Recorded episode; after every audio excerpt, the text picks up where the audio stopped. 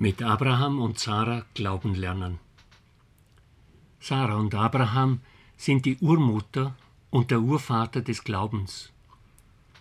Ihr Glaube wächst in der Auseinandersetzung mit ihren Lebenserfahrungen, im Zusammenhang mit Zweifeln, Enttäuschungen, Versagen, aber auch Überraschungen, Verheißungen und Dankbarkeit.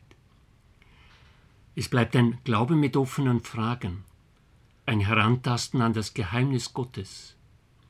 Jeder Podcast versucht jeweils einen besonderen Aspekt ihres Glaubens zu erschließen. Die Gedanken wollen Anregungen zum Weiterdenken geben.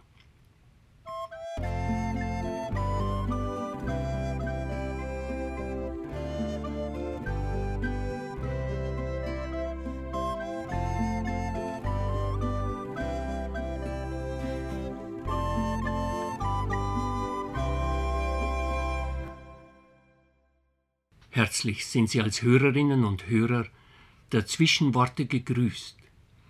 Ihnen wünsche ich, dass Sie vom Glauben der Sarah und des Abraham inspiriert werden. Jetzt soll uns das Thema beschäftigen. Abraham und Sarah lernen Dankbarkeit. Bevor ich unmittelbar auf Abraham und Sarah eingehe, einige hinführende Gedanken zur Dankbarkeit.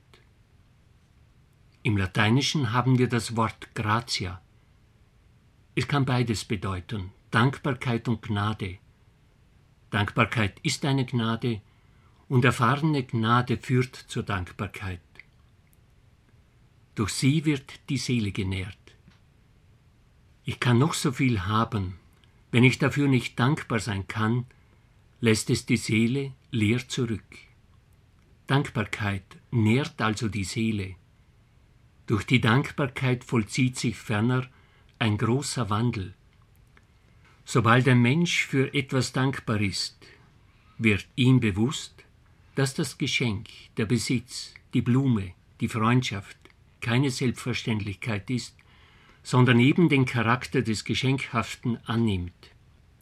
Sie ist mit der Erkenntnis verbunden, dass es gerade nicht einfach mein Besitz, meine Leistung, meine Errungenschaft ist. Echte Dankbarkeit ist der Weg zur Solidarität. Sie drängt dazu, andere daran teilhaben zu lassen. Sie drängt zum Teilen. Die Dankbarkeit wandelt oder verwandelt alles das, was ich also mein nenne. Es ist nicht immer so, dass die Dankbarkeit von vornherein gegeben ist. Es gibt auch Geschenke, für die ich nicht dankbar sein kann wenn zum Beispiel eine schenkende Person Hintergedanken verfolgt oder ein Geschenk nicht zweckfrei ist. Der Weg zur Dankbarkeit kann manchmal ein mühsamer Prozess sein. Es gibt Situationen, in denen ich sie nur erarbeiten kann. Zum Beispiel in Situationen, in denen ich enttäuscht, verraten, hintergangen wurde oder auch bei Schicksalsschlägen. Die erste Reaktion wird nicht Dankbarkeit sein. Im Laufe der Zeit kann sich allerdings Dankbarkeit einstellen, weil ich durch die Erfahrung viel gelernt habe, reifer geworden bin, mehr Verständnis für andere gewonnen habe oder sich eben neue Möglichkeiten eröffnet haben. Durch diese gewachsene Dankbarkeit gewinnt der Mensch einen neuen Zugang zur ehemals herausfordernden Erfahrung. Vielleicht lässt sich sagen, ein Mensch hat dann eine negative Erfahrung gut verarbeitet, wenn er dankbar werden konnte. Die Dankbarkeit ist eine Gnade. Sie ist nicht immer machbar und man kann sie schon gar nicht von einem Menschen erzwingen. Man kann sie auch nicht von sich selbst erzwingen. Oft braucht es Zeit, Geduld und viel Arbeit. Dennoch, durch sie wird die Seele genährt. Abraham baut mehrere Altäre in Kanaan beziehungsweise zwischen E und Bethel in Mamre und einen für Isaac. Beim Wandern durch den Negev ist man an Abraham und Sarah erinnert. Auch sie waren mit ihren Herden unterwegs. In der steppenartigen Landschaft aus Mergel und wenig Steinen, tiefen Wadis mit Oasen und nur wenig Wasser, im Sommer große Hitze, Gazellen, Schlangen, Hyänen und andere wilde Tiere. Beim Ankommen baute Abraham einen Altar, um zu danken. Schwerarbeit.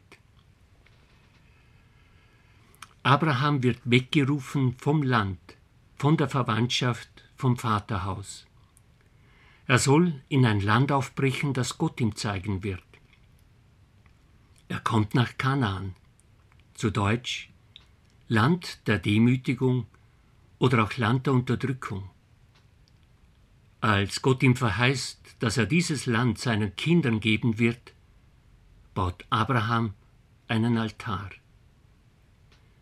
Abraham ist fremd im Land und er erlebt, ähnlich wie es vielen Migranten, Flüchtenden oder Asylsuchenden in den Ankunftsländern ergeht, nämlich Unterdrückung und Demütigungen.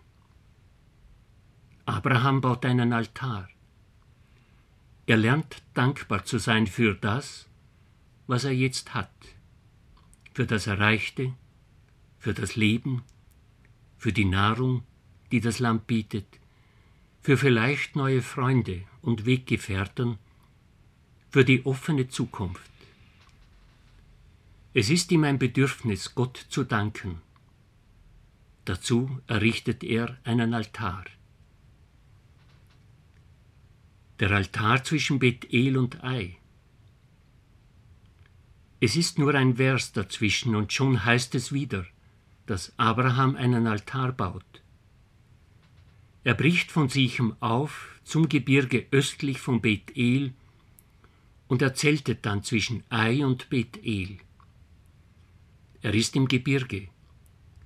Er lebt da zwischen Ei und Bethel, zwischen Trümmern Steinhaufen und dem Haus Gottes.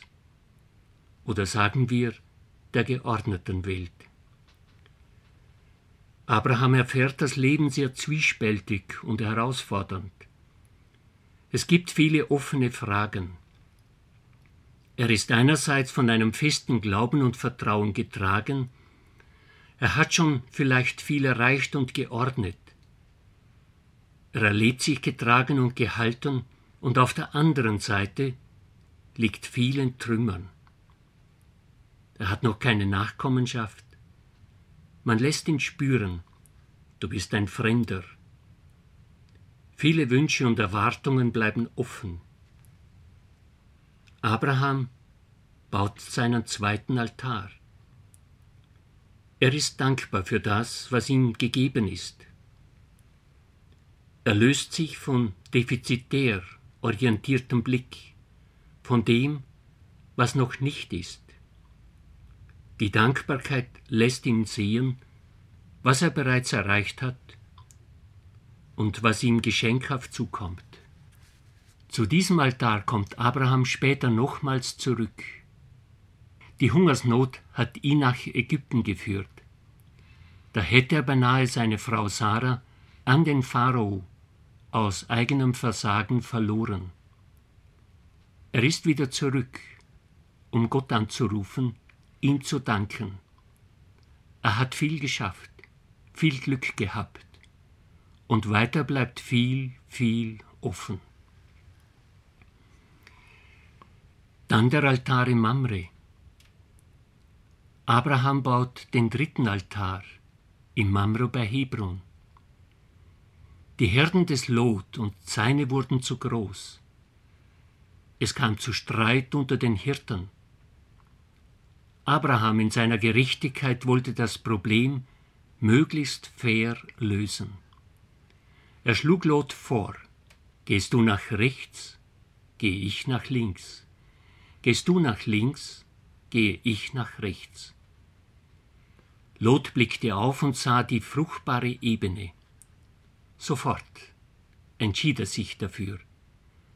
Abraham, der alte Mann, musste mit seinen Herden ins karge Gebirge. Abraham hat gegenüber Lot den kürzeren gezogen. Es macht mit Menschen etwas, wenn sie den kürzeren ziehen, benachteiligt oder übervorteilt werden. Gott trägt Abraham auf, die Augen zu heben und nach Norden und Süden, Osten und Westen zu schauen. Er soll alles in den Blick nehmen, die neuen Möglichkeiten sehen, die ihm jetzt noch bleiben. Und weiter sagt Gott zu ihm, Mach dich auf und durchschreite das ganze Land. Manche Möglichkeiten eröffnen sich erst, wenn man sich auf den Weg gemacht hat, sich einen Überblick verschafft hat und die Sache angeht.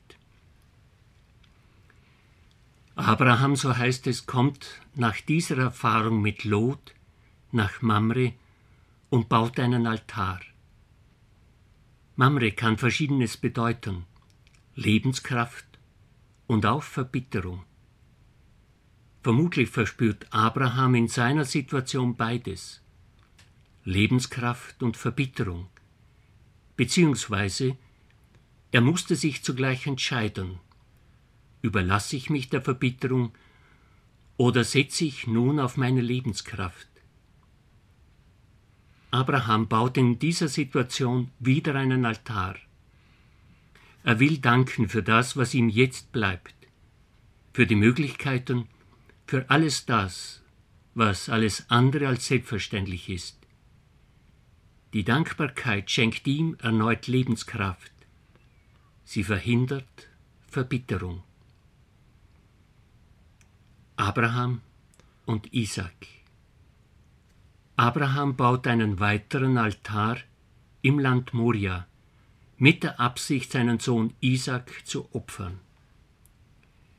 Die Erzählung ist in einer Zeit entstanden, in der es im Umfeld Israels Menschenopfer, Kinderopfer gab.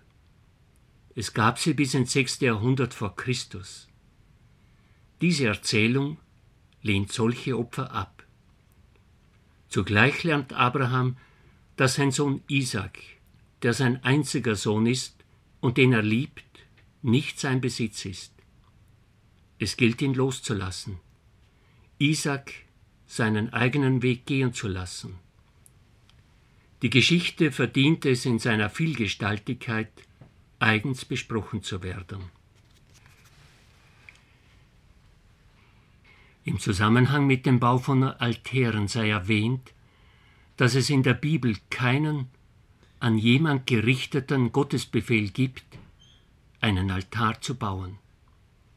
Die gebauten Altäre entstehen aufgrund von Entscheidungen der Menschen. Wir dürfen daraus schließen, dass die Altäre einem Grundbedürfnis des Menschen entspringen, der mit Gott in Beziehung treten will. Der Mensch sich einen Ort baut, an dem er diese Beziehung vertiefen, reflektieren und feiern kann.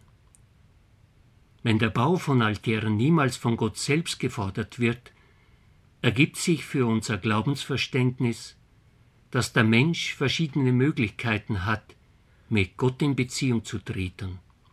Gebet, Meditation, Gemeinschaft, Hören seines Wortes, Staunen, gelebte Liebe und anderes mehr. Allerdings ist eine wichtige Weise, mit Gott in Beziehung zu treten, die Dankbarkeit. Das Bauen der Altäre war Ausdruck gelebter Dankbarkeit.